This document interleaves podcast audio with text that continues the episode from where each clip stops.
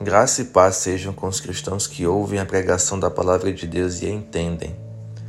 O verso-chave da mensagem de hoje está em Atos, capítulo 28, versículo 26. Vá a este povo e diga: ainda que estejam sempre ouvindo, vocês nunca entenderão, ainda que estejam sempre vendo, jamais perceberão. O Senhor através do seu Espírito e dos seus servos, os profetas, sempre falou ao homem sobre as maravilhas do seu reino e o ensinou a andar no seu caminho.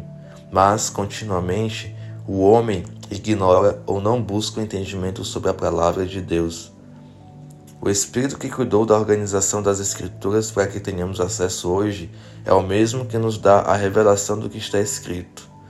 Cabe a nós, portanto, buscar no próprio Deus o discernimento e a sabedoria para compreender a sua lei a fim de praticá-la. No entanto, a incredulidade, principalmente, é um dos empecilhos que limitam a nossa capacidade de compreensão da Bíblia. Enquanto o homem tiver aquela maldita dúvida de que se o que está escrito é realmente verdade, nunca terá uma mente limpa o suficiente para compreender o que está escrito, e ainda que entenda, não tem força em si mesmo para praticar.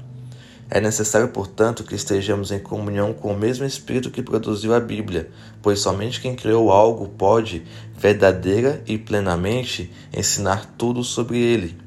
E este mesmo Espírito é quem capacita o crente a viver conforme a vontade de Deus. Por isso, a minha oração é um clamor a Deus pedindo para que o verso-chave dessa mensagem não seja aplicado a nós, que estejamos sempre ouvindo e entendendo o que o Espírito nos diz e o que a Sua palavra nos fala, pois a fé vem daí.